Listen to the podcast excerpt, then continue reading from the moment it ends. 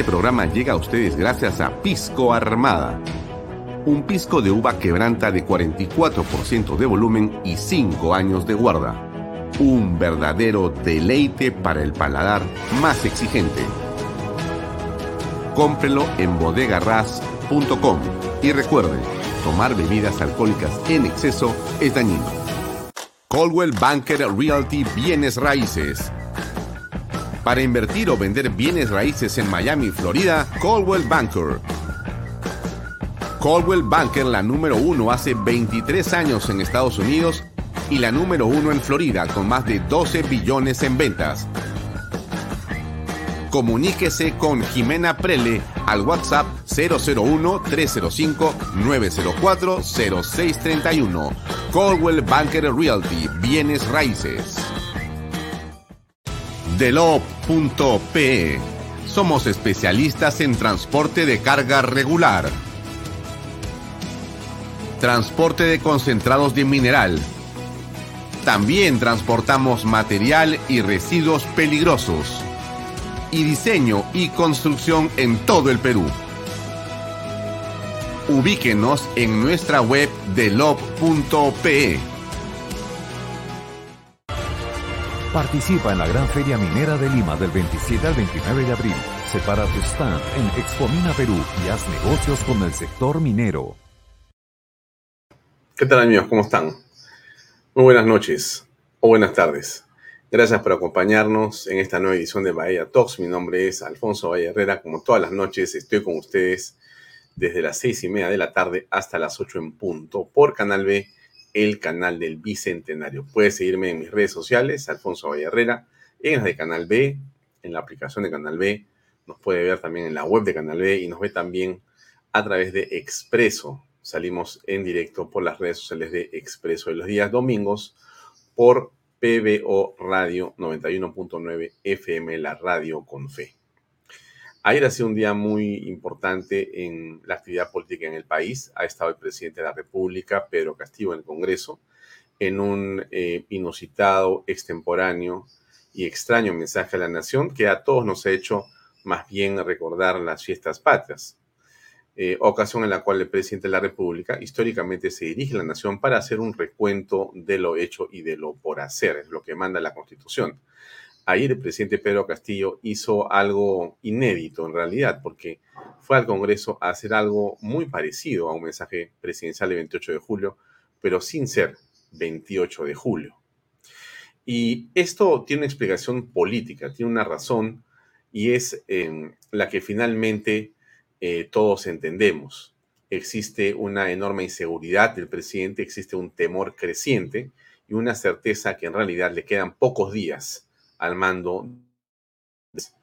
Eh, una opinión la que le doy yo, sino es en realidad la conclusión a la que se llega de todas partes cuando se ve la manera en que ayer han transcurrido los hechos. Pero vamos al programa del día de hoy. Hoy tenemos como invitada a una congresista de la República, joven, es una mujer guaralina de 34 años. Su nombre es Vivian Olivos, de Fuerza Popular. Ella es además presidenta de la Comisión Agraria del Congreso de la República y vamos a comentar no solamente el discurso presidencial, sino también y obviamente los temas agrarios. ¿Qué cosa hay de la reforma agraria, de la segunda reforma agraria, eh, frente a la cual el gobierno también se ha llenado la boca muchas veces?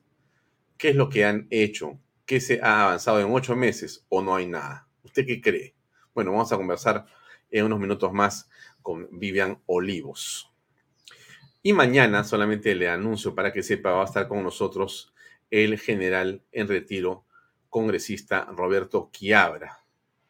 Vamos a conversar con él in extenso para eh, tocar diversos temas y para conocer en realidad cuál es eh, su visión del país, qué es lo que él cree que se puede hacer, que se debe hacer y en todo caso cómo enfrentar los eh, diversos problemas, contradicciones y cómo salir en todo caso del el actual atolladero político en el que parece estar la nación y todos los peruanos. Pero eso va a ser el día de mañana. Bueno, ayer ha sido un discurso, como yo le decía, bastante, digamos, fuera de cronograma, ¿no? Pero en la práctica ha sido un discurso muy parecido a los discursos que este gobierno nos tiene, digamos, también acostumbrados, porque eh, yo le pongo en la pantalla lo que es la nube de palabras, que también se la puse cuando hicimos el discurso y cuando escuchamos la presentación del señor Aníbal Torres. Y en realidad eh, es lo mismo. Millones, gobierno nacional, nacional, Estado peruano, y eso es todo lo que ellos dicen es un software, usted mete todas las palabras que hay en ese PDF que tiene el discurso y lo que hace este ordenar qué palabras se han usado más. Y la que más se ha usado es gobierno, millones, nacional, Estado peruano, Perú, país, hemos. No hay sino nuevamente un tinte que abajo es y tiene fuertemente el populismo. Pero déjeme, digamos, mirar desde otra perspectiva esta presentación de ayer, porque si voy a repetir lo mismo que en cualquier lado, entonces, ¿para qué usted viene a Vaya Mire usted, esta es la foto del presidente de ayer. Se lo voy a poner un poquito más grande, yo me voy a achicar. Ahí está.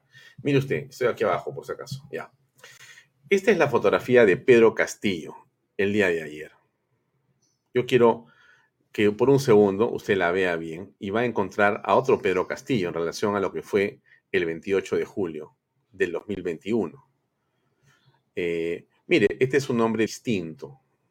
No, no crea que me estoy convirtiendo en un filósofo, pues no es así. Por lo menos mire nomás el peinado y mire usted eh, que se ha echado algo en el pelo, ¿no? por lo menos se lo ha mojado o se ha puesto algún tipo de gel o alguna cosa para que se quede fijo, ¿no?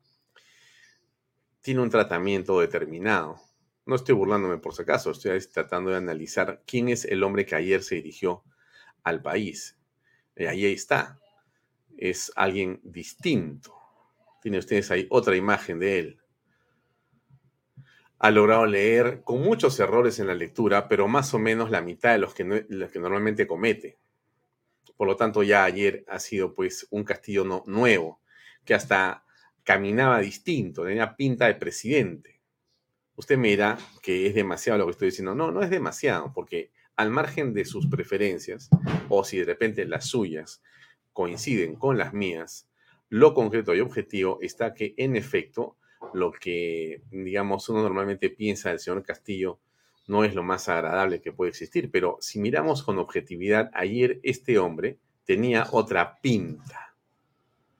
Otra pinta. Yo creo que los asesores de Castillo están haciendo algo en el camino. No digo que sea necesariamente excelente, extraordinario o estupendo, pero hay algo ahí que está ocurriendo.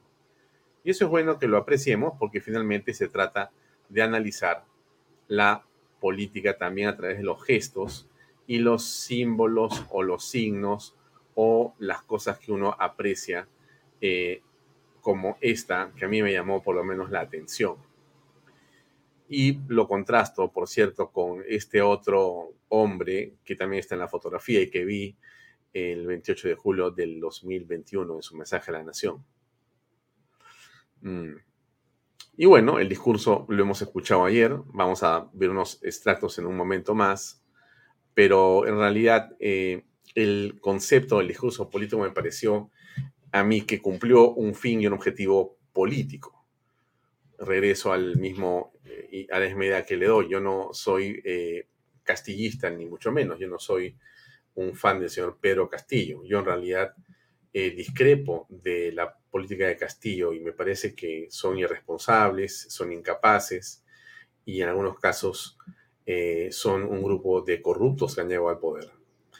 Pero ayer tengo la impresión que el discurso del presidente fue funcional, sirvió y utilitariamente tuvo un resultado, que era generar en un grupo de personas la sensación de que se está gobernando, aunque sea en el papel, aunque eh, en los hechos, cuando uno revisa las cifras y lo que dice el presidente, uno encuentre posiblemente que, se lo digo con franqueza, eh, por lo menos el 60, 70 y quizá hasta el 80% de lo que está en esos documentos que él ha leído allí en ese discurso son mentira. O sea, eso, esa lista que él nos ha leído de una serie de cosas, muchas de ellas no son nada, son bluff, no existe eso, sino es puro, pura demagogia. Ni siquiera es populismo, porque populismo podría ser, pues, o sea, que yo efectivamente regalo la pata del Estado, ¿no? Construyo viviendas y regalo viviendas, regalo combustible, regalo alimentos, regalo ropa. Pero estos son tan incapaces que no pueden ni siquiera gestionar un regalo.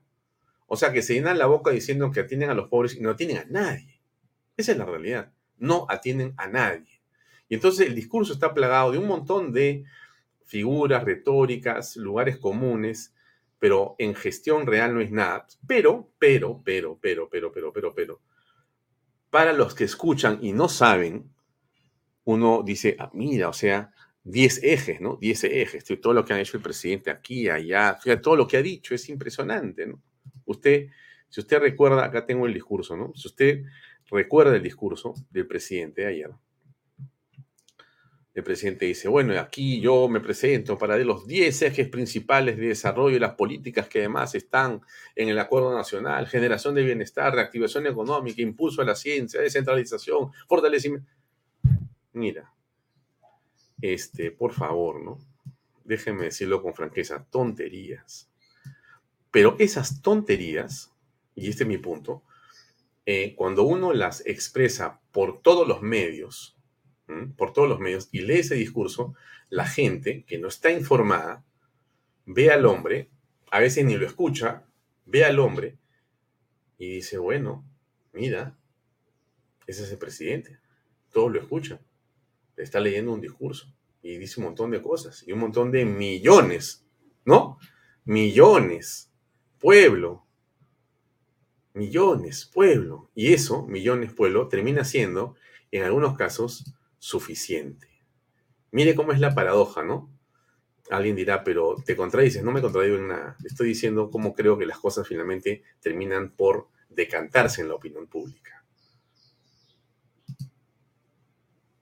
Nuestro nacional, gobierno, mi país, hemos, Perú, política, corrupción, Estado peruano, proyecto, mil millones, mil millones, hemos, mil millones, repetido, repetido, una hora, 18 minutos, repetido por todos los medios, eso en radio, en todas partes.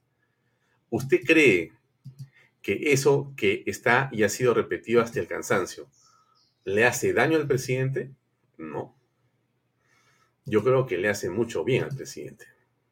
O sea, en su eh, narrativa, en su retórica, en su discurso, en su objetivo, creo yo, como lo dijo ayer, y alguna gente discrepa de mí, yo está bien discrepa, pero estamos en un país libre, discrepa, no hay ningún problema, déjeme decir mi opinión, este, yo creo que él sí se ha notado un poroto. Porque, por último, tiene un espacio de tiempo, hay una pausa que se genera ayer, y eso me parece importante. Así que se lo digo para, para ir, digamos, reflexionando, ¿no? Hay varios videos del presidente, no creo que haya tiempo para ver todo lo que habíamos nosotros guardado para escuchar de este señor, porque dijo varias cosas ayer. Puedo mostrarle algunas de, las, de, los, clips que tenemos aquí eh, para comentar de Pedro Castillo. Pero, en fin, creo que este es uno.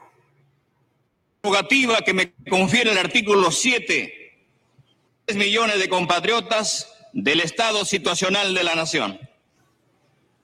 Acudo al Parlamento Nacional convencido de que necesitamos dar señales claras a la ciudadanía, más allá de los formalismos. Todas las autoridades, incluido el presidente de la República, estamos obligados a presentar un balance de la gestión y responder por nuestros actos. Claro, es obvio que uno escucha esto y uno dice, bueno, este hombre realmente ya se pasó de cínico, ¿no? Porque si hay un hombre que no da ninguna cuenta de gestión, es el señor Pedro Castillo. Si hay una persona, un político que no habla con la prensa, que no le dice a nadie lo que hace, y ni los ministros tampoco, es Pedro Castillo y sus huestes ministeriales. O sea, este señor, en realidad, es exactamente lo contrario de lo que lee en el discurso, pero eso en el fondo, déjeme decirlo otra vez, no importa. Porque en el Perú la gente no necesariamente, hablo de las grandes masas electorales, no necesariamente están en el detalle que estamos aquí, en Vaya Talks. Me gustaría que no fuera este, un millón y medio de personas que ve este programa, sino que fueran 25 millones. Bueno, esperamos seguir creciendo gracias a usted, pero ese es un poco el tema, pues. Yo creo que él sale por eso airoso de ayer, ¿no? Sale airoso, ¿no? Y, todos sus, y todos sus, este, digamos, congresistas, sus eh, preferidos o, ¿no? felices, ¿no? Escuche usted si no a Susel Paredes, que le hemos invitado acá, vamos a esperar de poder entrevistarla, pero escuche, usted a Susel, que es muy interesante lo que dice. Reconozco errores y desaciertos. Yo he oído, no tengo memoria de un presidente que haya dicho alguna vez he cometido errores y desaciertos. Yo creo que eso es positivo porque hay una autocrítica por primera vez. En, los distintos mensajes que hemos escuchado del presidente o de los ministros o de los jefes de gabinete, no hemos escuchado una autocrítica. Yo hoy día lo que saludo es la autocrítica del presidente de la República que dice he cometido errores y desaciertos.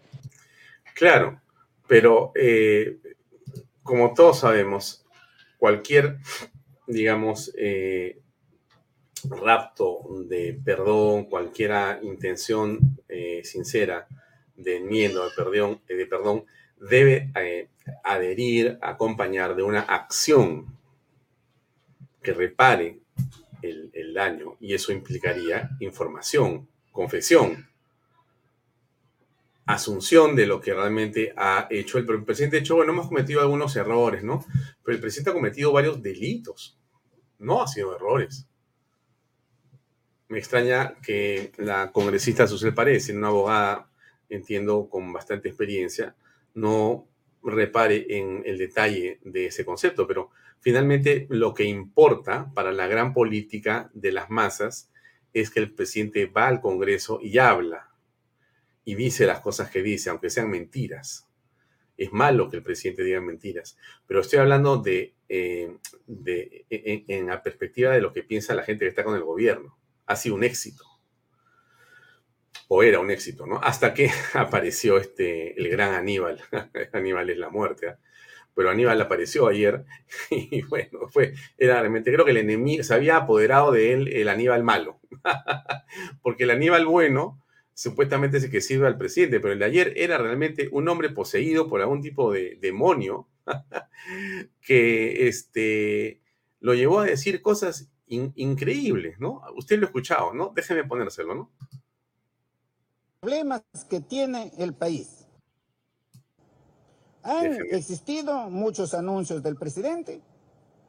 Ha faltado un anuncio que a última hora hemos decidido no que no lo hagan. O él decidió no hacerlo, porque me, me manifestó, doctor, vamos haciendo un último intento por la concertación en el Congreso para corregir esta inestabilidad política que existe. Es necesario, puede ser que podamos lograr ponernos de acuerdo para afrontar los grandes problemas que tiene el país. Bueno, yo no sé quién le dijo al señor Aníbal Torres, con todo respeto, por supuesto, que eso que él ha ido a confesar a la prensa era lo que había que hacer. Una barbaridad. el titular era otro.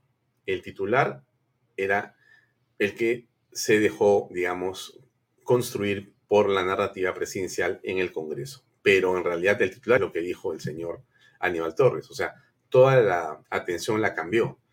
Dentro de la estrategia que hemos conversado aquí, de la distracción, Claro, uno diría, oye, pero ¿cómo dices eso? Pero también otros dirían, qué bien que has dicho eso, porque sí es en la distracción. En la noche todos los programas hablaban de lo que dijo Aníbal Torres, esto aquí, en fin, era todo y, nada, ¿no es cierto? Al final, yo pienso algo, se lo voy a decir con toda franqueza, es mi pensamiento, como soy un hombre libre, no pertenezco a ningún partido político, no estoy condicionado a ninguna opinión de ninguna especie, yo digo acá lo que me parece. Y yo tengo la impresión de lo siguiente. Mire usted, que si la votación para la aceptación de la moción de vacancia era el día de hoy, después de haber escuchado a Castillo, los congresistas el día de hoy no llegaban a 76 y yo creo que ni siquiera a 52. Es mi impresión. Hay otras personas, hemos escuchado ayer nuestros panelistas aquí que han dicho que creen que no ha ocurrido nada o que sigue la cosa muy mal contra Castillo, pero a veces eh, las personas tienen ya una posición tomada. No digo que eso no esté bien, ni los critico tampoco. Por favor, estamos en un país libre, cada uno opina lo que le parece. Usted también, pero yo también, pues. y entonces, en mi opinión, sí creo, sí me parece que ayer, en realidad, ha ocurrido esto. Es decir, yo siento que ayer han habido unos puntos o sea, el, el presidente no salió apabullado, no salió apedreado, no cayó. Por lo menos, si quieren, si quieren ya, un empate, si quieren, un empate. Con todas las mentiras que hemos visto, ¿eh? con todas las mentiras que hemos escuchado y que estoy seguro que algo nos dirá ahora la congresista eh, Vivian Olivos dentro de un momento. Pero que ha sido la parte agraria, ¿no? Pero aún así me sigue pareciendo a mí que se fue empatado el presidente. Y en todo caso un empate, cuando estás perdiendo por goleada, regresar a un empate es realmente algo interesante para ese objetivo, para el de, para el de quedarse en el poder. ¿no? Eh, esto es suficiente, eso es otro tema. Pueden aparecer más cosas, todos sabemos que hay cosas que están atrás y que solamente falta que se prueben y faltan operar, este, eh, personas que quieran ah, acogerse a la confesión sincera para poder eh, mostrar evidencias y pruebas contundentes. Pero bueno, ahí está pues el escenario político, ¿no? Muchas cosas dijo ayer el presidente. Déjenme mostrarles algún video, eh, un, minuto más de alguna, alguna secuencia importante, ¿no? A ver, esto aquí, ¿a qué, a qué me, me hace?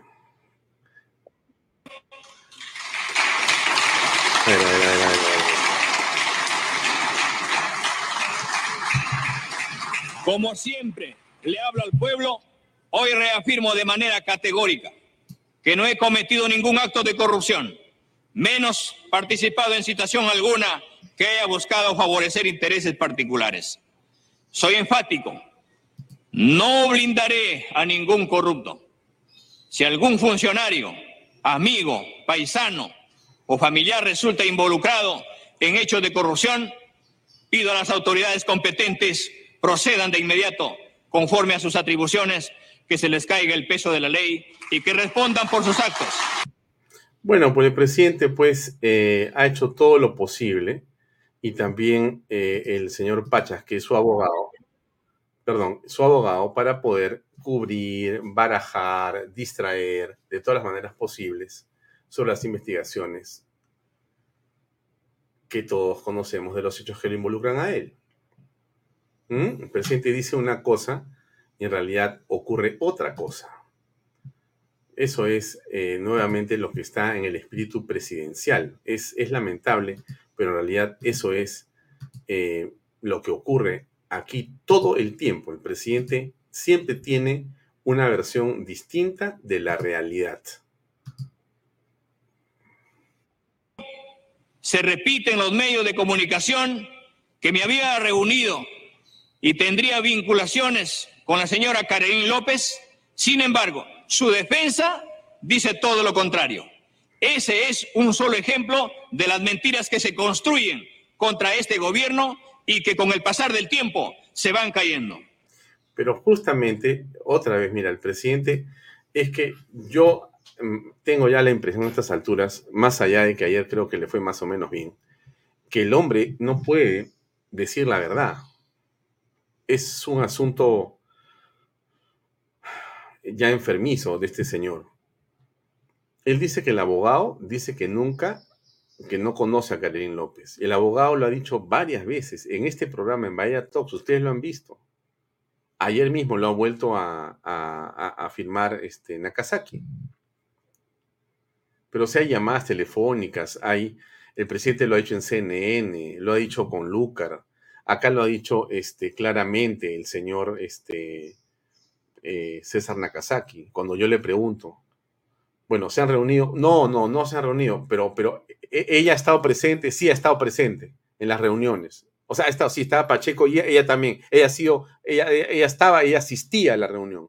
Estaba, estaba, sí, estaba con el presidente. Estaba con el presidente. Además, entra a Palacio para ver al presidente. El presidente dice que ha estado en mi oficina, lo ha dicho. No, no, yo no lo estoy inventando, lo ha dicho. De todas las formas que uno puede imaginar. ¿Mm?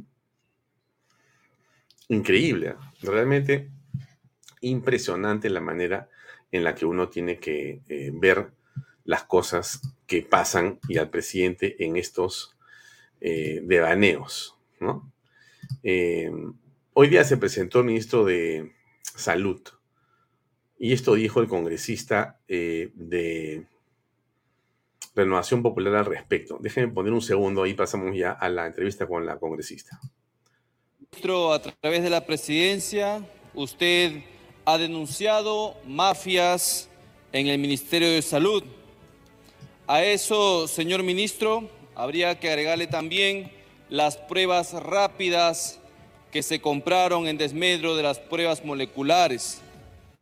Agregarle también las millonarias consultorías que han engordado y siguen engordando los bolsillos caviares. Por eso entiendo la molestia y la gran incomodidad que ha causado en este hemiciclo. Al que le caiga el guante, que se lo chante. Ha denunciado también la desaparición de presupuesto público que iban a estar destinadas a fortalecer la primera línea de atención. Señor ministro, esperamos todos los peruanos que esas investigaciones realmente lleguen a buen puerto. Mire, yo no voy a continuar con esto porque tenemos que entrar a la entrevista, pero a mí me parece que lo que dice el congresista Muñante es muy cierto. Y si el ministro de Salud, el señor Condori, el de la agua arrecimada, hace la mitad de lo que ha dicho el congresista, va a ser una revolución. La mitad va a ser una revolución. Así que yo lo dejo ahí. Mañana continuaremos, mañana eh, seguiremos con esto del discurso presidencial, etcétera. Pero hay que ver bien, ¿no? Nadie está de acuerdo con que haya ministros eh, que están cuestionados. Pero si hace lo que dice Muñante, va a ser una revolución, porque van a salir ahí, Dios mío, qué cosas de ese Ministerio de Salud. Bien, vamos entonces a eh, conversar con eh, nuestra invitada, la congresista Vivian Olivos. Ahí vamos.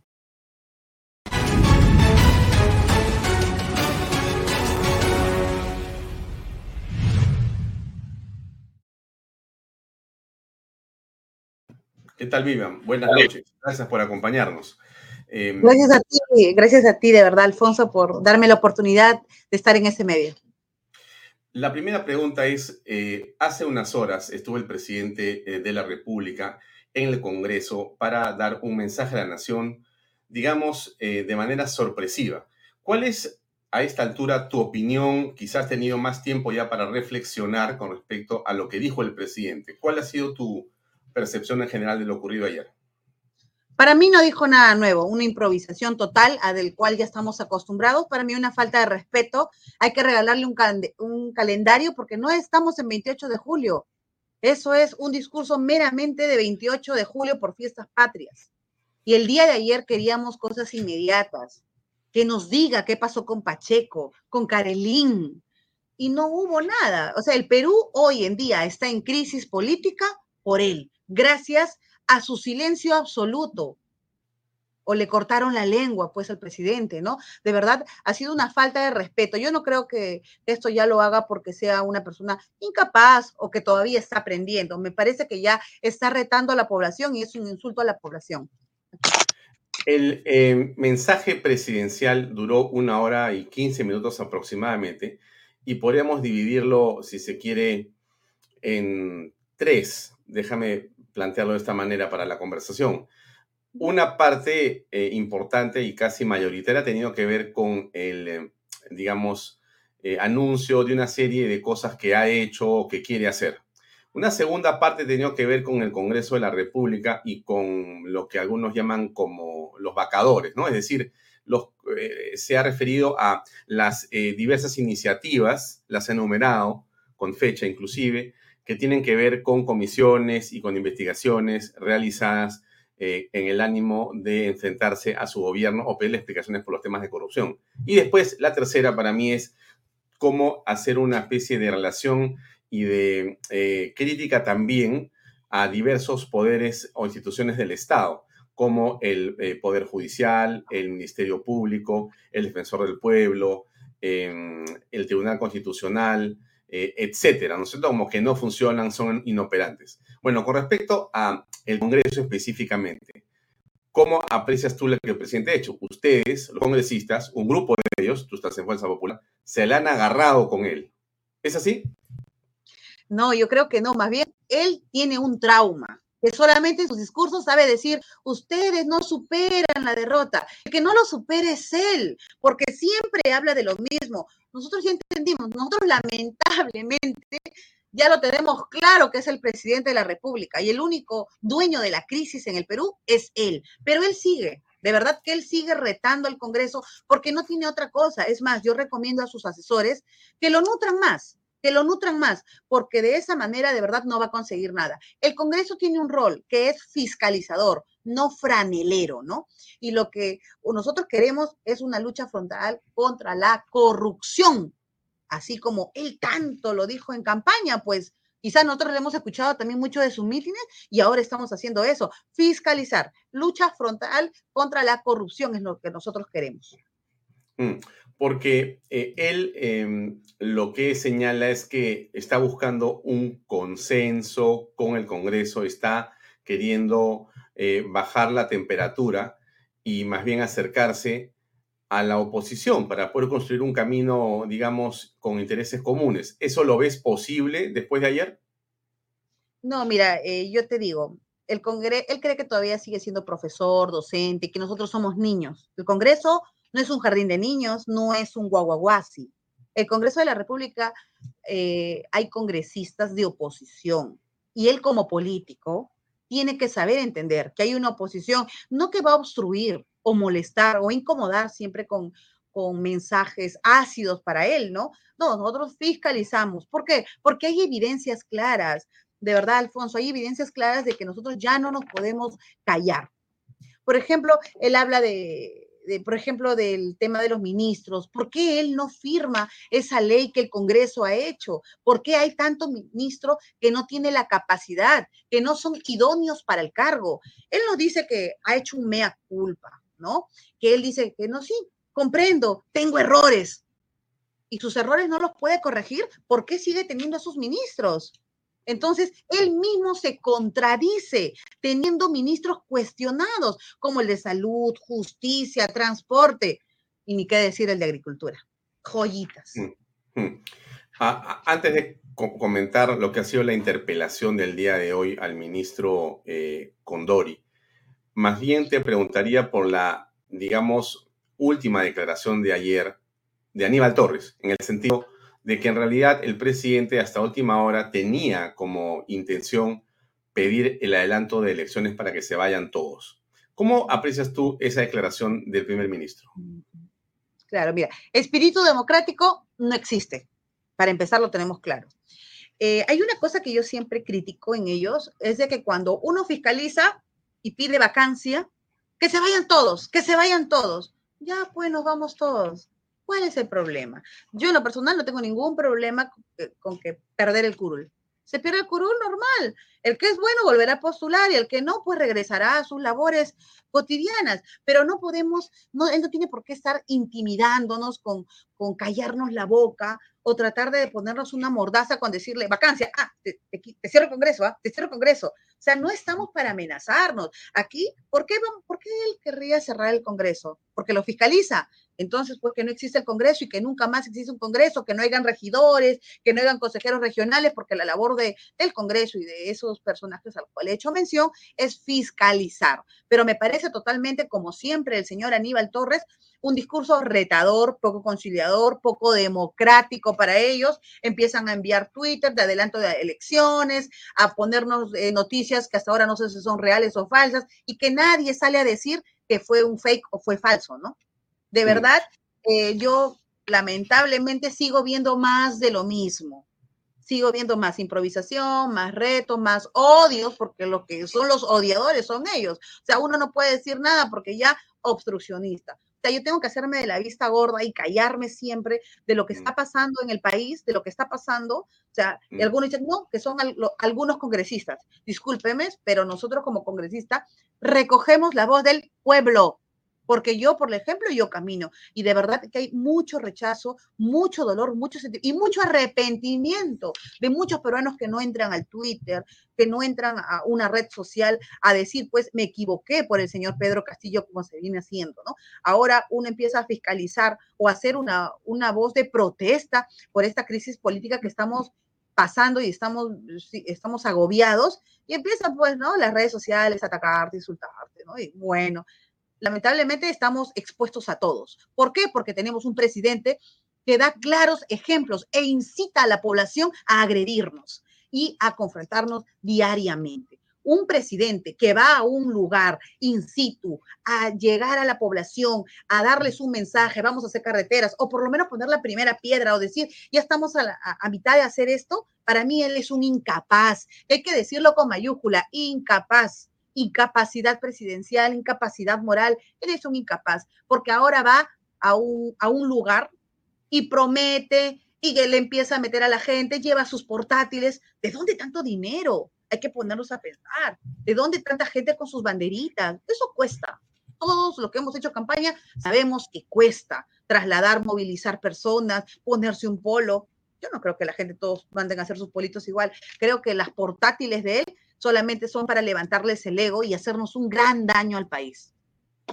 Ahora, algunas personas han visto el discurso presidencial de ayer con mucha atención, em, porque eh, sin duda eh, ha conmovido, ha reunido y ha llamado a preocupación lo que podía o no decirle el presidente anoche. Entonces la gente ha estado mirando y escuchando lo que decía el presidente y si había o no alguna sorpresa, alguna cosa escondida ahí atrás. El presidente se ha despachado eh, leyendo su documento, su lista de cosas, etcétera, ¿no? Entonces, algunos dicen, Vivian, que el presidente finalmente ha salido, digamos, airoso, digamos, que le ha ido bien ayer en el Congreso, ¿no es cierto? Porque también pudo irle muy mal y dentro de todo, fue, leyó su discurso, levantó la mano, lo aplaudieron, dio un poco de abrazos y salió sin mayores incidentes, ¿correcto? Sin mayores incidentes. Entonces, para el público en general, el presidente fue, y un poco la gente confundía porque no era 28 de julio, pero ese es un detalle, finalmente escuchó que algo está haciendo o dice que está haciendo. Entonces, la pregunta es que la siguiente que te hago a ti. Si esto es más o menos correcto, es decir, si da la impresión que el presidente efectivamente le fue regular ayer, vamos a pensar que fue regular, yo te preguntaría, si la votación para admitir la vacancia hubiera sido hoy, en tu opinión, si hubieran logrado los 76 o los 52 o quizá no? Mira, yo te digo una cosa, lamentablemente no tiene nada que ver una cosa con la otra, ¿ya? Dos, el Congreso es democrático, él no ha ido a un callejón oscuro donde va a recibir puyazos, para empezar. Somos personas decentes, ¿ya? Eh, no, no es que vamos a ir al Congreso y le vamos a tirar botellas o piedras, como él acostumbraba a tirar piedras en campaña. No, para nada. El Congreso ha actuado alturadamente. Tenemos que respetar la investidura del presidente, escuchar sus 10 lindos ejes y hemos tomado nota. Y por ejemplo, en mi caso, en el sector de agricultura también he ahondado, he visto, ¿no? Pero para mí, ¿por qué me dicen que tendría que él haber salido bastante airoso de eso? Porque simplemente cuando a una persona le dejas hablar, hablar, hablar y hablar, y no tienes derecho a réplica, tienes que salir airoso. Es como que si yo me peleo contigo y te pongo una percha en la boca y yo insulto, ¿quién va a ganar? El que habló. Nosotros como Congreso no nos hemos defendido, pero ya nos veremos este 28. Ahí es la prueba, pues, donde él debe de ir a dar la cara, responder los cuestionamientos que los congresistas le podemos hacer a él ir a hablar, hablar, leer un poco de, papel que le hicieron los asesores, de verdad que eso no, no, no, y que le, que le aplaudan. Apuesto que si le preguntas a un congresista con el respeto que se merece de Perú Libre, ¿qué habló el presidente? Ni saben, ellos escuchaban, acababa de hablar y ¡pum! aplaudían. Que eso es la verdad. Lo que ayer fue, fue, ¿qué te puedo decir? Un saludo por 28 de julio. Ayer fue 28 de julio, hoy día ya estamos 29, pero ya acabó julio. Entonces ya tenemos que vernos este 28 de marzo por todas las denuncias y que él aclare y diga a la población. Una anécdota también, Alfonso, que quería eh, acotar, es cuando él dice, lucharemos por la corrupción. ¿Cómo aplaudían, Dios? De verdad me emocioné cuando veía a mis compañeros del frente aplaudir. Y cuando dijo, vamos a combatir el terrorismo, nadie aplaudió, mudos. Y de verdad que a mí me dio risa, ¿no? Yo boté la carcajada porque ya no, no daba ya, ¿no? Entonces, ¿Y por qué crees que cuando habló del terrorismo nadie aplaudió? No lo sé. Traslado la pregunta a todos los cibernautas, a los mismos colegas, ¿no? Yo creo que deberíamos haber aplaudido de la misma manera y con, la, con el mismo énfasis, ¿no? Porque una persona que quiere luchar contra la corrupción y luchar contra el terrorismo, ¿por qué aplaudir en unas y no en otras? A esa va mi pregunta. Me gustaría que revises ahí el video del presidente y puedas observar eso, ¿no?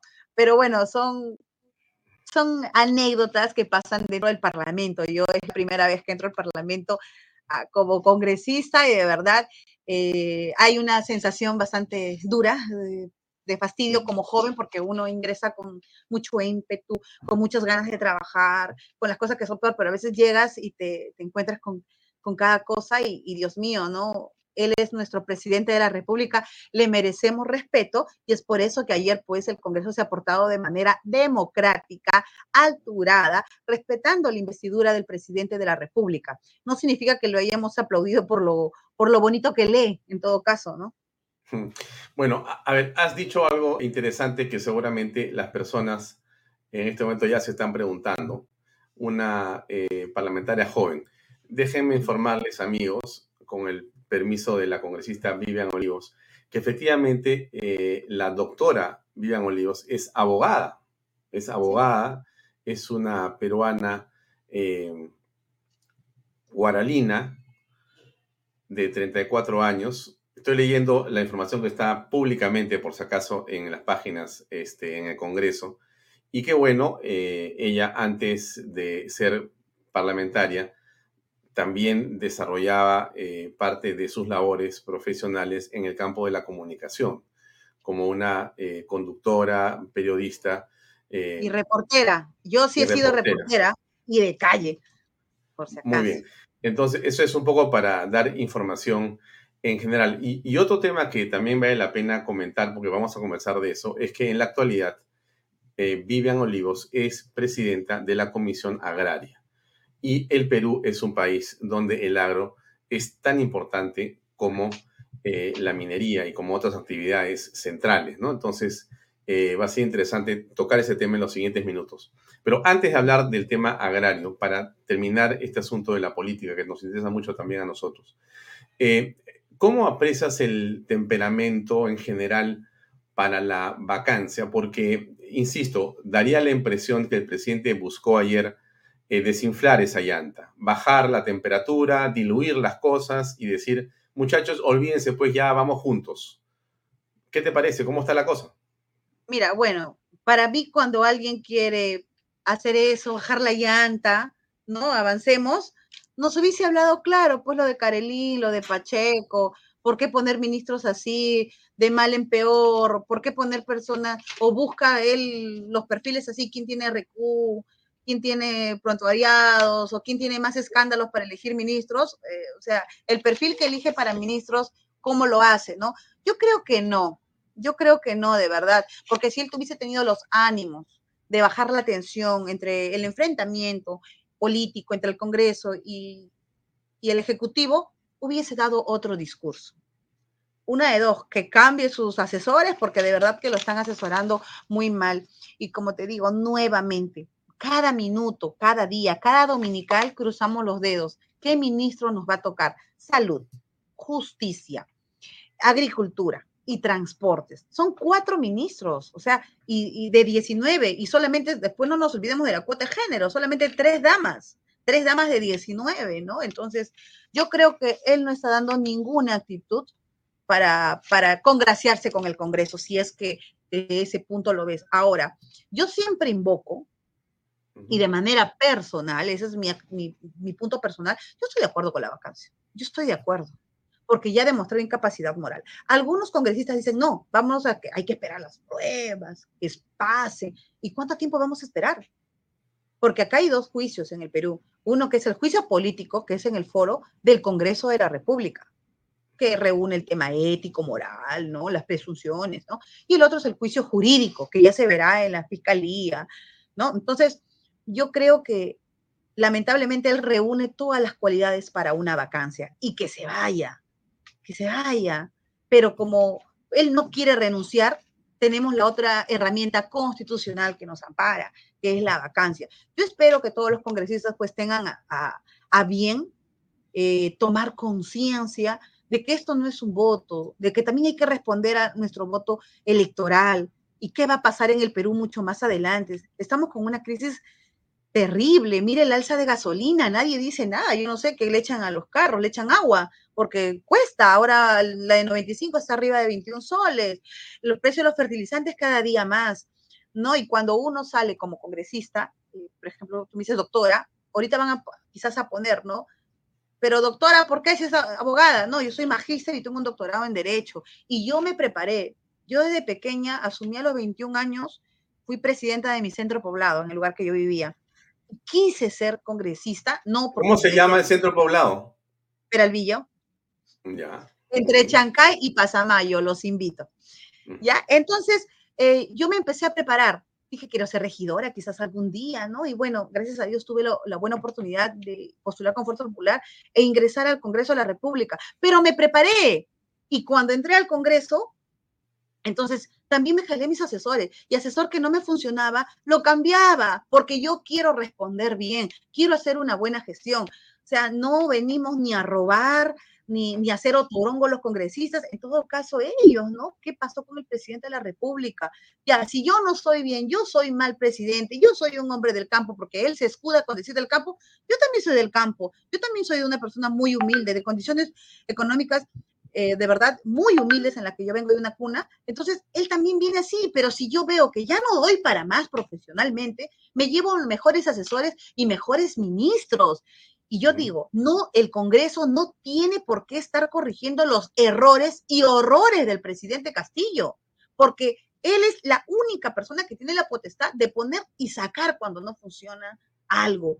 El Congreso no puede estar corrigiendo cada barbaridad que escoge. Y de verdad, eh, interpelar a un ministro desgasta, cansa, cuando nosotros podríamos estar en semana de representación, trabajando más proyectos. Discúlpeme, pero a veces entramos al Congreso 8 de la mañana y salimos 12 de la noche. Cansa, agota, porque al día siguiente, por lo menos los que tenemos responsabilidad de representación en nuestras provincias, yo salgo los sábados, los domingos, gracias a Dios no tengo hijos, no tengo nada, y puedo darme ese lujo de salir pero vienes con carga y cuando quieres gestionar algo en algún ministerio, ya cambiaron de ministro. Eso es otra cosa que también, de verdad, siempre he sido crítica, porque pueden cambiar los ministros, pero queda una agenda y no podemos descuidar. Ahora, que un congresista puede apoyar, puede dirigir, decir, presenta tu documento así, para eso tenemos asesores, pero tampoco no podemos ir a vender nuestro alma al diablo con un ministro por una obra. Pues no, la función de un congresista no es buscar obras, señores. No es buscar obras. La función específica de un congresista es representar, legislar mm. y sobre todo fiscalizar lo que no les gusta a ellos, ¿no? Bien, vamos a entrar al tema agrario. Tú eres presidenta de la comisión, eh, pero antes una pausa comercial y enseguida regresamos, Vivian.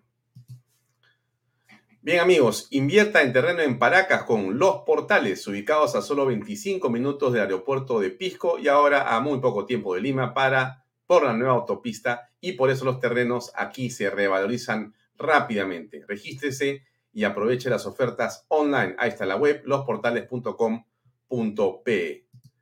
PBM Plus, proteínas, vitaminas y minerales y ahora también con HMB. Recuerde, vainilla y chocolate. No olvide que el ejercicio favorece su sistema inmune y que una buena alimentación es su mejor defensa. Compre PBM en boticas y farmacias a nivel nacional y tenga más información en pbmplus.pe. Encuentre también en Facebook y en Instagram. Delop, así es, transporte y construcción, especialistas en transporte de carga regular, transporte de concentrados de mineral, también transportan material y residuos peligrosos y diseño y construcción en todo el país. Entra a la página web de lo.p. Pisco puro armada, pisco de uva quebranta de 44% de volumen y 5 años de guarda, un verdadero deleite para el paladar más exigente. Pisco puro armada, cómprelo en bodegarras.com y no se olvide que tomar bebidas alcohólicas en exceso es dañino. Bien, Vivian Olivos es presidenta de la Comisión Agraria del Congreso de la República del Perú. Ayer el presidente, en el segundo eje, señaló el tema agrario y vamos a eh, eh, leer brevemente lo que el presidente dijo para que lo comente la presidenta de la comisión. A ver, sobre desarrollo agrario, dijo, aprobamos los lineamientos de la segunda reforma agraria y dialogamos con productores campesinos en 24 cumbres agrarias. Eh, el sector agrario es el más empobrecido por múltiples razones y por ello anuncio que hemos firmado el decreto supremo de declaratoria de emergencia del aro nacional. En fin, ¿cómo va hasta ahí el presidente? Un éxito por lo que está diciendo él. No, él no merece mi like, merece deberíamos de poner ahora en las redes sociales una manito abajo o un corazón partido en vez de, ponerme me gusta, un like. ¿Saben de verdad que para mí es una falta de respeto? Es un conchudo, un fresco, incapaz. O, como él siempre dice que no ve televisión, bueno, le comentaré, o los cibernautas que nos acompañen a, a decirle, el día de ayer, señor Pedro Castillo, hubo un paro de los ganaderos a nivel nacional. Y usted se presenta en el Congreso de la República y ni siquiera dice, lo siento, ¿qué está pasando? o alguna medida. No dijo nada.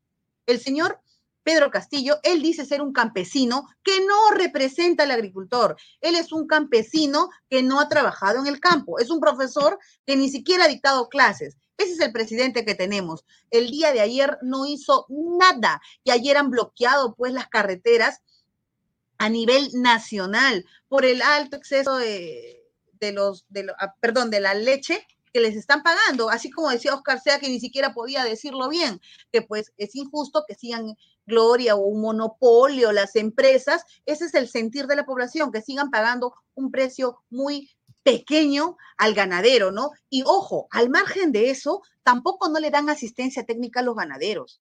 Esas, esas, vacas no tienen una buena genética, no tienen una buena, no tienen una buena asistencia técnica. Y son 2.2 millones de agricultores y más de 3 millones de ganaderos. Allí hubo un paro que hasta el día de hoy sigue porque es indefinido. Y él nada, para mí, de verdad, no sé si incapacidad o se pasó de fresco, pero de verdad. Y por eso que uno no podía decirles nada como congresista, por eso que él cree que le fue bien, porque a mí no me escuchó. Por lo menos yo llevo el sentir de la población. Yo hago sesiones descentralizadas. He hecho en Arequipa, Tumbes, Piura, em, he hecho en Cerro de Pasco, me he ido a Pucallpa el día de el viernes estoy en San Martín y todo en San Martín, en Amazonas, perdón, y todo es lo mismo. No tenemos asistencia técnica, no viene la gente, los, los directores no llegan y, y los créditos siguen. Agrobanco, se pidió en Agrobanco, él dijo, dos millones, dos, 200 millones de soles vamos a inyectar a Agrobanco. Nada, ni un sol. Ahora, el precio de los fertilizantes. Yo sé que todo el mundo, pues a veces el tema de la agricultura no nos gusta mucho, pero los precios de los fertilizantes empezó a 65 soles hace un año y el día de hoy está arriba de 250 soles el saco. Entonces, eso ya es imposible para el pequeño agricultor poder eh, tener su tierra. Es imposible, es imposible hacer una buena cosecha y está en pérdida total. La quiebra de ellos está cada día en caída, ya no dan para más. Ellos hicieron un convenio con el ministro pasado de gobierno a gobierno de comprar los fertilizantes a quién? A Bolivia. ¿Y qué quedó? Hicieron su documentito, lo firmaron, el papel todo aguanta, como lo digo, y nada. Llegó este ministro, el señor Oscar Sea, y no hace nada. Es lo que yo detesto, que dicen, no, es que es nuevo. No, papito, tú no eres nuevo, tú ya eres congresista de la República y, por cierto, miembro de mi comisión. Casi nunca iba, ¿no? Nunca iba. Él solamente iba, prendía su cámara y se iba. Entonces, ¿para qué ponen a personas que no conocen o no quieren trabajar? El Ejecutivo puede tomar acciones inmediatas para revertir esa situación eh, de la crisis la que vive la agricultura. Luego. Pero, pero, pero una pregunta. El, el presidente em, con la primera ministra Mirta Vázquez, estuvieron hablando de manera intensa sobre la segunda reforma agraria. Y también eh, la señora Verónica Mendoza dijo que eso es un gran logro después de décadas o después de cientos de años que se hace. O sea que la segunda reforma agraria era en realidad eh, una serie de créditos, eh, además este, abono y fertilizantes a precio de regalo, tecnología, una revolución completa en el agro. Y, y, y, tú, Vivian, que eres la eh, presidenta de la Comisión Agraria, ¿no ha visto esto o qué ha pasado? Me hubiese encantado estar ciega y creer que ha habido. Para mí el tema de la reforma agraria es solamente un sueño, es un tema gaseoso. Reforma agraria con tecnología, el, el anterior ministro regaló 11 tractores. Dios, la revolución en la agricultura. Hablan de cochas, Cochas es como represar el agua, ¿no? Las represas. Pero coches pequeños, lo que queremos son grandes reservorios. Dos. Hablaron del CECIGRA agrario. ¿Qué es CECIGRA? Es como el segundo de los médicos, pero en el sector agrario. Quien les habla es la autora de esa ley, que por cierto, el señor Castillo, pese a que está incluida en su reforma agraria, la hice, se la di y no la quiso firmar. Y el Congreso, por insistencia, tuvo que hacer la ley. Hoy en día, ya estamos al día 40 aproximadamente, ni siquiera la implementan, pero el, señor congresista y profesor Oscar Sea, el ministro, eh, solamente encanta tomarse foto con los alumnos que estamos haciendo el CECIGRA agrario. Le hizo una Fujimorista, aunque te duela, la hizo el Congreso de la República. Esa fue mi ley. Y nada, no la implementa y solamente tienen 60 días para implementarlo. Es decir, ¿tú crees que en 20 días van a poder implementar? Eso es otro. Ahora, el tema de la reforma agraria no se está dando. Cero con el tema de agrobanco, cero con la tecnificación del agro, cero con el de las represas, con el tema del agua. No hay nada. El tema pero, de la ley. Pero tú me estás hablando de un presidente que, que miente. Para mí, la persona que dice y no lo hace, para mí es un mentiroso. Y lo he dicho muchas veces en el Pleno. Él siempre miente porque eso, eso es lo que hace, mentiroso. Una cosa es que se me vaya. Ahora, puedo haber hablado mucho en campaña, pero que sea la mitad. Deberíamos de reglamentar algo de que el que mucho promete y luego no llega al cargo y no cumple, también debe de ser sancionado o sacado del cargo, porque de verdad que no lo está haciendo. Y yo veo, conozco y sé muy bien estos temas. Yo soy autora de dos leyes. Una de ellas es la extensión agraria. La extensión agraria es darle tecnificación a aquellos pequeños agricultores que los asistan de manera técnica y tampoco lo ha hecho, lo ha implementado. El Congreso puede hacer mil leyes, pero ellos no lo ejecutan. Entonces, si yo te estoy dando los implementos para hacer el queque, ¿por qué no lo haces? Porque no te gusta quien te los vendió o quien te los dio. No, pues ya olvidémonos que él ya se quite el trauma de que él es presidente y nosotros somos la oposición. Hay que trabajar juntos. Yo no tengo ningún problema al margen del tema político, pero yo no voy a, yo no voy a estar fiscalizando, diciéndole, porque cuando uno va a una audiencia, va a una región a la cual yo voy no a pasearme, al contrario, yo voy a recoger porque la gente quiere que vaya, los congresistas necesitan y nos traemos innumerables de, temas de que ellos no cumplen, de verdad. Y por ejemplo, dijeron la compra, vamos a hacer la compra directa al pequeño agricultor, que cuando empezaron, ¿te acuerdas? Hablaban mucho del pequeño agricultor, del pobre, que lo iban a convertir en rico. Y ahora se olvidaron del pobre y están solamente con las agroexportaciones, con cierto, con cierto élite de la agricultura y nos olvidamos del de abajo. Eso es lo que está pasando. Me gustaría que como a él le encanta publicar en Twitter y publicar en el Instagram, veas ahora con quiénes se reúnen y con quiénes antes ellos hacían campaña. Todos los que le hacían campaña y votaron por el señor Pedro Castillo, hoy están haciendo paros. El 18, ayer hubo uno, ayer hubo, hoy hay otro. Y el 28 es un paro nacional y de eso debería de hablar el presidente. No a venir a decir pues que está haciendo sus lineamientos. Carambas, ocho meses y sigue haciendo lineamientos. No se pasen, pues ahora el tema de las cumbres agrarias. Eso debería de investigar la prensa. ¿Qué es una cumbre agraria? Mm. No, es trato directo. Es una botadera de dinero. Un ministro se hospeda, un ministro se hospeda, ¿dónde se hospeda el señor Oscar Sea? En Costa del Sol. ¿Con quiénes va? Con su asesor. El asesor lleva a su asistente, el asistente lleva al asistente del asistente del asistente. Y así viajan, y así viajan. Cuando yo voy a mi sesión descentralizada, el Congreso lo único que nos da es el pasaje aéreo pero el hotel lo pago de mi bolsillo, mi comida me la pago de mi bolsillo, como debe de ser. Y si quiero me doy el gusto de irme a Costa del Sol porque viajo sola y por mi integridad, sin hacer publicidad, y ahí te encuentras a los ministros. ¿Y quién les paga a ellos? Porque me he dado el gusto de decir cómo sale la factura, sale al Ministerio de Agricultura. Hmm. Entonces, ¿de, dónde, ¿de qué te sirve una cumbre? Bueno, al margen de que se den la gran vida, ¿de qué te sirve una cumbre agraria si no llegas a la población? Llevas un acta ya redactada a, a los agricultores y lo que ellos tienen que hacer es solamente firmar en temas tan genéricos, ¿no? Entonces, ahora yo me pregunto, el señor que lo, tenemos ahí en imágenes, si él conoce... El ministro de Agricultura. Claro, si él conoce la, la, problemática, si él conoce de verdad. Creo el problema del sector agrario la sabemos todos. Porque mire, hay que, hay que, hay que ser claros, ¿no? ¿Quién no conoce el tema? No, el señor sí es conocedor de los temas agrarios. Claro, el Perú entero sabe los temas agrarios. Es fácil, un asesor te lo dice en dos días, en un día. Pero vamos a ver si sabe o tiene la capacidad para solucionarlo. Los problemas los sabemos todos. ¿Tiene el señor la capacidad de solucionarlo? ¿Tomarse fotos es suficiente? Ahora, la cereza del pastel. El señor Oscar Sea en una de sus presentaciones de manera retadora dijo, voy a exigir al Congreso de la República que haga, que declare en emergencia la agricultura. Ay, Dios mío, yo me moría. Le comento que eso es chamba y le corresponde directamente al Ejecutivo.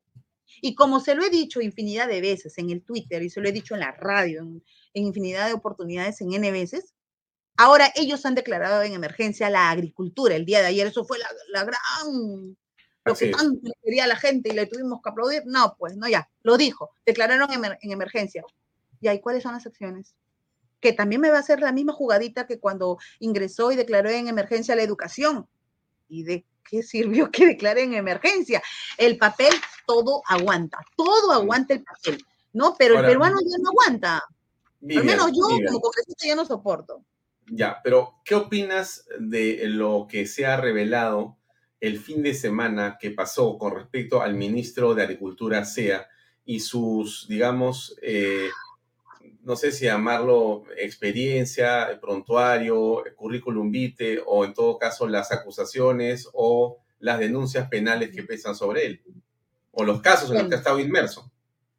Bueno, tan sorprendida como el Perú entero gran sorprendida, pero yo como presidente de la Comisión Agraria, yo ya sabía más o menos eh, todas estas denuncias. Es más, he escuchado a muchas personas que me han llamado sin identificarse, han habido personas que me han escrito al correo de manera anónima, audios, diciéndome el señor es un tal por cual, ¿no? Pero yo pruebas no tenía.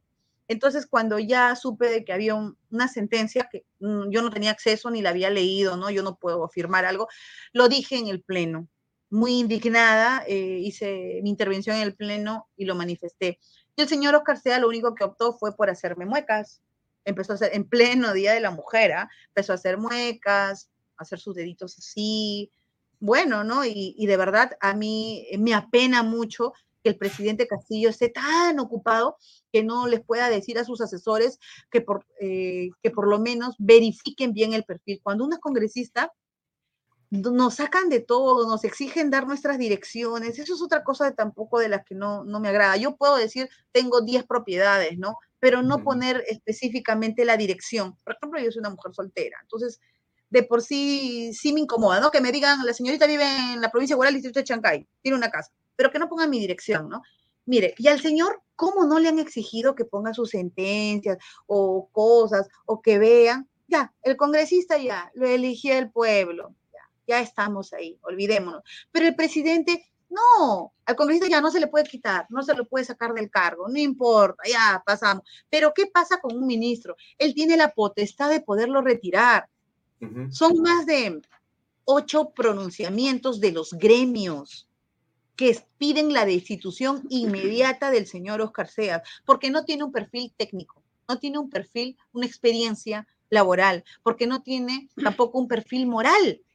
O sea, no tiene nada. Vivian, pero entonces la pregunta es, ¿por qué si tiene todas estas deficiencias? Son hechos graves. ¿Por qué lo mantiene el presidente o por qué lo nombra el presidente? ¿Él es la cuota de algún partido? Mira, a mí me da mucha pena que esto, eh, pues, escucho mucho, pero como buena abogada... cuéntanos, pues, como buena periodista. No, no, no, podemos caer en eso, ¿no? Pero lo que sí te puedo decir que esto no, esto no es una agencia de empleos, o decir me apoyaste en campaña y ahora te doy la potestad de, de, que tengas el ministerio. No, un ministerio no es un botín, no es donde nosotros podemos recuperar lo invertido en campaña. Hay mucha gente que antes me decía, invierte en tu campaña. No, aguanta, no se invierte, se apuesta, uno gasta su platita, si puede repartir fondos, si no, por lo menos Diosito me dio una buena garganta, hablaba un montón, pero yo no tengo por qué ir a recuperar lo que invertí en mi campaña o en una segunda vuelta. Es lo que sí tienen muchas personas, ¿no? Y por ahí ciertos ministros. Yo he escuchado, lo que pasa, Alfonso, es que yo he escuchado un audio. Yo he escuchado un audio. pero no me lo quieren dar. Y como no me lo quieren dar, tampoco soy tonta, tampoco lo puedo decir, pero de verdad estoy a punto de convencer a esa persona de que me dé ese audio y poder, y poder desenmascarar. De acuerdo, pero a ver, dentro, de, dentro la corrupción es una lucha, no es un tema partidario ni un tema frontal, para nada. Pero, Vivian, dentro de... No, no, no, no, no, no, de ninguna manera, pero te lo digo con todo aprecio. Dentro de, digamos, el secreto que tiene las fuentes que tú puedes tener, más bien, si nos puedes contar qué cosa es lo que dice el audio o qué cosa es lo que has escuchado del audio. No, te prometo que en no más de 15 días vamos a tener el audio. Ah, y de repente lo puedes eh, transmitir acá en Bahía Talks. Te prometo que sí, vas a ser uno de los primeros. En exclusiva, entonces vamos a tener contigo. Y antes de salga en otro lado, lo, tendremos acá. Pero de todas maneras. esa persona estoy yo, eh, estoy apelando a la buena voluntad y a la fiscalización que todos los peruanos debemos de hacerlo, sin miedo, sin temores, ¿no? Y creo que es la mejor manera. Yo creo que no debemos entrar ni al chantaje ni nada. De acuerdo. En ese audio, sin entrar a más detalles, pero en ese audio están vinculados los ministros de Estado. Vamos a ver, Alfonso, no te preocupes, no te preocupes. A lo que yo sí, lo que sí yo estoy eh, muy consciente de que el presidente ya debe de tomar cartas en el asunto, que dejar un ministro ahí y estar dilatando el problema es peligroso para el país. Ya no estamos en crisis. Si él quiere una reconciliación con la democracia, con el Congreso, que empiece a actuar de manera correcta. Él está en sus manos. Él está en sus manos poder corregir sus errores, sus horrores políticos, como yo siempre lo menciono. Y creo que es el momento ideal. Ya no da más el país, ya no da para más. Pero, hay una cosa, hay una cosa que tú dices y que me, llama la atención, que es la siguiente, ¿no? Eh, tú señalas con, con, bastante efusividad que el presidente podría corregir sus errores, ¿correcto? Tú dices, es el momento, es el último momento si quieres, todavía puede hacer un giro y sacar a estas personas de su entorno. Y yo te pregunto, si el presidente hiciera eso que tú, que tú consideras que debe hacer y que, y que quizá una gran cantidad de personas también creemos que tiene que hacer el presidente, que es salir de los ministros cuestionados y de las personas cuestionadas de su entorno. La pregunta que te hago yo, si el presidente hiciera eso, ¿tú crees que podría quedarse hasta el 26? 26 de qué? De marzo. hasta el 2026, me refiero, hasta el año no, que acabe. El 26 de julio puede ser que le demos no, no, plazo hasta, hasta, el 26 hasta, de julio. Hasta el fin de su mandato constitucional. No, mire, ve, yo soy una mujer de fe, soy muy católica, pero yo creo que ya se le ha dado bastantes oportunidades, ¿no? Yo quisiera, Dios mío, que venga algo y, y cambie el país. Es mi país, es mi Perú, o sea, cuántas personas trabajamos, nos hacemos profesionales, por lo menos los abogados, no tenemos otra que irnos a otro país, no podemos trabajar en otro país. Yo no quiero acabar como, como las venezolanas ni nada. yo creo que el presidente ya tiene que tomar acciones inmediatas. Si él tanto apela a que nosotros no nos enfrentemos, pero no hace nada, amigo, no hace nada. Yo en aras, pues, de todavía la tolerancia y la fe que me mueve, podría decirle, nosotros como oposición siempre vamos a seguir siendo firmes, firmes, firmes, firmes y evaluando. Para eso nos eligió el país, ¿no?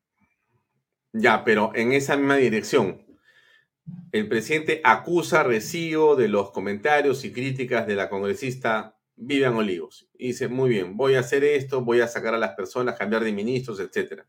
Ya, pues ya no me pueden vacar, ya hice lo que me han pedido. Y que aclare las denuncias. ¿Por qué no aclara las denuncias? ¿Por qué no empieza por lo más fácil? Él, ha comenzado ayer a decir algo, ha dicho, yo soy inocente, no tengo nada que ver. En fin, ha, tratado.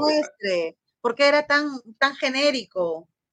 ¿Por qué ha sido tan genérico? Entonces, no, pues, estamos en el Perú, que venga, hay tantos problemas y él, yo no me caso con la corrupción. O, Vivian, tú dices, mira, eh, haga lo que haga, igual va a ser vacado. No, no, no. No, yo soy consciente de la situación del país. Es una crisis. Mire lo que pasó con Vizcarra. O sea, mire lo que pasó con PPK. ¿Cuántos atrasos al Perú? No es que nos quedemos estancados, sino es atraso y retroceso y la imagen que estamos dando a nivel internacional que hoy pues las empresas no quieren, no quieren invertir en el país, ni siquiera el hermano Santiago. Entonces, estamos realmente, ¿verdad?, preocupantes con esto. Yo fríamente, yo siento que el Señor no va a cambiar, pero a veces apelo todavía algo, ¿no? Pero en aras de la democracia. Por eso a veces tengo un poco de fe en aras de la democracia, pero no significa que voy a bajar la guardia y no fiscalizar, ¿no? Para eso me eligieron les guste o no. Aparte que a mí no me eligieron los 23 millones de peruanos, fue una votación y a la cual yo tengo que rendir, ¿no? Que sabían cuál era mi carácter, sabían cuál es mi partido y sabían qué es lo que iba a pasar, ¿no? Ya. Entonces, para ir terminando, Bian, agradeciéndote por tu tiempo, eh, te, pregunto eh, algo más sobre el tema agrario. Entonces, para concluir sobre el tema agrario, desde tu punto de vista, la reforma agraria es eh, un ofrecimiento populista o tiene algo en lo que finalmente podrá, digamos, eh, asentarse para llegar a la población que necesita en los, eh, en los espacios de desarrollo agrícola del país? Es totalmente populista, mentiroso y fraudulenta la reforma agraria. De verdad, eso es lo que es. Y dijeron que iban a dar un bono Guanuchay. 65 mil agricultores. Suena interesante, ¿no? Interesante, 65 mil. ¿De qué te sirve si son 2.2 millones de agricultores? Mm. Dijeron que iban a comprar, a comprar al pequeño agricultor, es decir, yo le compraba a usted su papa, camote, lo procesábamos y lo dábamos en Caliguarma. ¿Qué pasó? Nada. Ni siquiera saben cuántos agricultores hay en el Perú. Hay un aprox del censo pasado de 2.2 millones porque ni siquiera tienen un padrón. Y cuando citas al ministro, se dan la pelota entre el MIDIS y el Midagri. MIDIS y Midagri. No, que ellos me falta la información. No, que ellos tienen un esto, que ellos tienen el otro.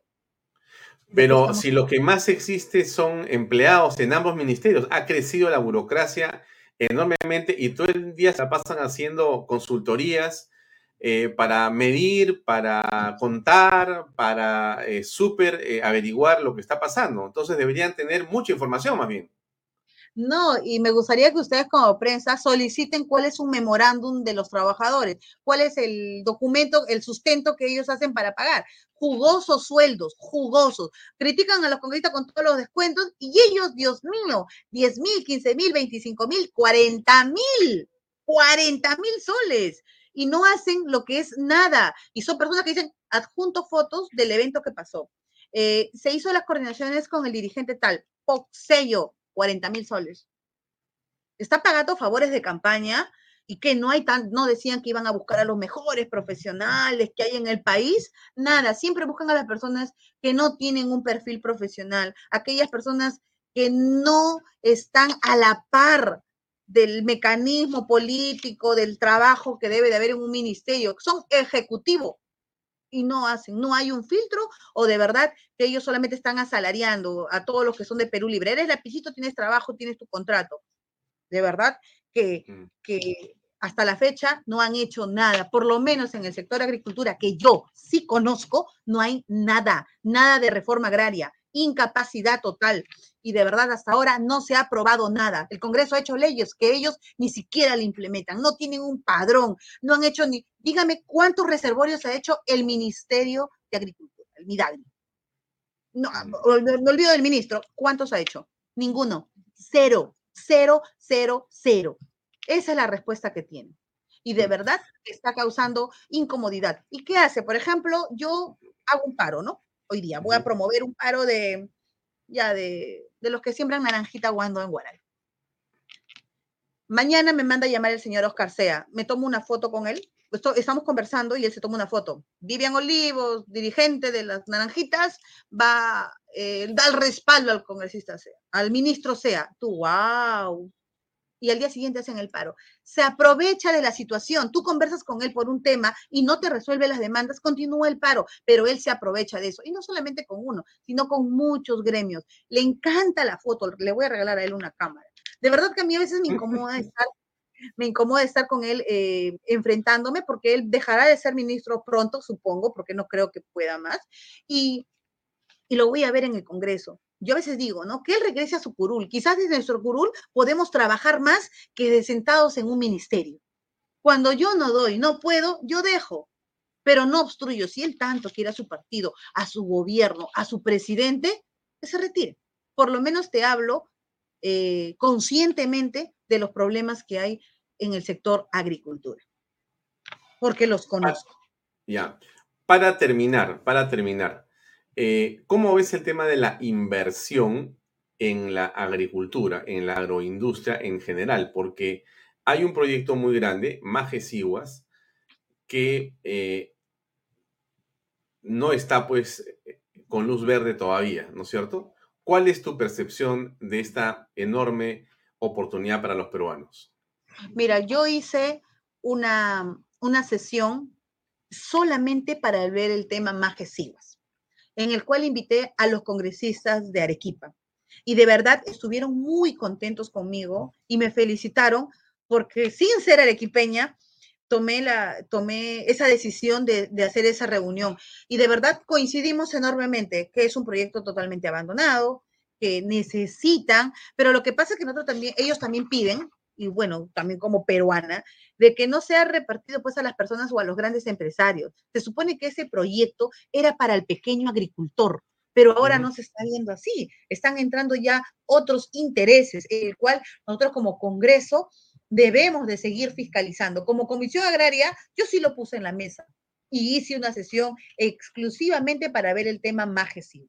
Yo estoy de acuerdo con toda inversión, pero que no se desnaturalice, cuando tú tienes tu objetivo planteado, como fue más en un, en un principio, ¿no? Y después, pues que no se esté negociando, ni se estén echando la pelota entre el, la gobernación y el ejecutivo. Aquí la decisión, quien puede tenerla es el ejecutivo, el Midagri, ¿no? Y no lo está haciendo.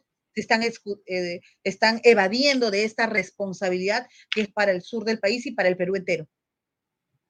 Claro, porque es un proyecto en realidad, eh, el otro día escuchaba a Fernando Sillonis hablar del mismo, que tiene, si no me equivoco, 38 mil hectáreas, ¿puede ser o me equivoco? Así es, 38 mil hectáreas, es sumamente grande.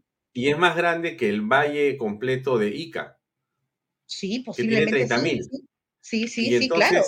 Puesto en producción, eh, debería ser un impacto en el PBI y en, digamos, la fuerza laboral que necesita trabajar en el Perú enorme. Y la razón por la que está paralizado eh, tiene que ver con la política. Así es, Alfonso. Por eso te digo, hay incapacidad y se ve reflejado en esta dejadez, en este olvido, en este letargo, porque también el gobierno regional eh, lamentablemente ha caído por crisis de corrupción y cambiaron a su gobernadora. Ahora me parece que tienen una, gobernadora mujer mm. que está eh, por encargatura, está a cargo de eso y he tenido también una reunión con ella y está muy preocupada, pero el Midagri siempre lo posterga. Y eso es lo que nosotros no queremos. Por eso queremos ministros no que conozcan la problemática, sino que sepan qué hacer para revertir la problemática, porque conocer el problema lo sabemos todos. Bien, entonces, para terminar, te vamos a comprometer, Vivian, Nosotros queremos como Canal B ayudar a que los temas importantes se puedan discutir y vamos a hacer un especial invitando a la presidenta de la Comisión Agraria y también a las personas que están vinculadas a esta y otras inversiones agrarias para poder hacer un conversatorio que lo expongamos digitalmente y que se pueda transmitir a través de nuestro canal, Canal B, y que la gente pueda conocer los detalles, porque hay también desinformación, pero es de enorme importancia apoyar desde la ciudadanía a que pronto se tomen decisiones. Te voy a agradecer si nos puedes acompañar en las siguientes semanas que lo queremos organizar. Muchas gracias, Alfonso, y de verdad agradecerte porque los temas agrarios, a veces hay gente que dice, no, ellos paran en la chacra y no saben, pero están muy bien organizados y cero escuchados. Solamente lo utilizaron para el voto de, del electorado, que en algún momento lo quisieron, ¿no? Yo recorrí mucho mi región, eh, yo soy nieta de un agricultor que en paz descanse, y siempre digo mis elocuciones, mi abuelo era pobre y murió pobre con la agricultura. Y, me tengo un compromiso, ¿no? De que poder, por lo menos, que un agricultor viva decentemente gracias a la tierra, a labrar la tierra. Y es lo que no estamos haciendo. Y en los temas de agricultura, así como el MTC es una, una caja chica, yo tengo miedo que el sector agricultura también sea una caja chica, porque ellos mueven gente, ellos mueven las portátiles, tienen gremios, tienen mucho poder y tienen muchos proyectos. Hay más de 10 proyectos eh, nacionales, así como Majes, Chavimochi, proyectos especiales que están ahí, que cuestan mucho dinero. Entonces, hay que ponerle más atención a la agricultura. Sé que muchos congresistas no, conocen mucho del sector agrícola, pero es muy importante. Por favor, que esta plataforma sirva. Por lo menos el Congreso, el congresista a veces no puede hacer mucho, pero mi rol es como la de un abogado, defender, trasladar y tendré que pelearme. Prefiero que me digan peleana a que me digan vaga, floja o toronga, que no lo soy. Gracias a Dios los invito a mi página, que es Vivian Olivos-congresista, mi página de Facebook, en el cual pueden ver mi trabajo. A mí siempre me dicen, sí, anda a trabajar, presento. Tengo cinco proyectos de ley, de las cuales dos son leyes y diario salgo a trabajar. Y bueno, soy, es esencia de la juventud que todavía quieres, tiene un poquito de fe para seguir trabajando, ¿no? Muy bien, era eh, Vivian Olivos, congresista de Fuerza Popular. Muchas gracias, Vivian. Hasta otra oportunidad. Gracias por tu tiempo. Gracias. Buenas noches. Gracias. Bien, amigos, eso es eh, todo por hoy. No todo por hoy. Tenemos algunas cosas más antes de acabar el programa de hoy. Eh, mañana tenemos otra conversación importante con otro padre de la patria. Nos va a acompañar el congresista Quiabra. Roberto Chiara va a estar con nosotros para conversar en torno a lo que está ocurriendo en el país también. Hoy hemos tenido una interesante conversación con la congresista Vivian Olivos. Estoy seguro que usted sabrá eh, reflexionar en torno a todo lo que ha dicho ella. Es enormemente, digamos, grave lo que revela, ¿no? Una comisión tan importante, una comisión eh, en una actividad económica centrada en el país, un presidente que se llena la boca todos los días hablando de agricultura, de la segunda reforma agraria, entre otras cosas más, y la constatación de la congresista de que eso es una mentira. Es increíble lo que puede estar en el Perú ocurriendo y qué bueno que tengamos este, padres de la patria que nos digan las cosas como son. Mañana, como le digo, va a estar con nosotros eh, Roberto Quiabra para conversar sobre su visión del país qué puede ocurrir y qué puede pasar. Lo veremos mañana con él a las 7 de la noche aquí en Vaya Talks. Eso es todo por hoy. Les recomendamos esta noche ver el programa en Canal B Reflexiones con Pepe Pardo. Tiene dos estupendos invitados como siempre. Con nosotros será, con, eh, como siempre, mañana a 6 y media de la tarde para comenzar con Vaya Talks. Gracias por seguirnos y hasta mañana. Buenas noches.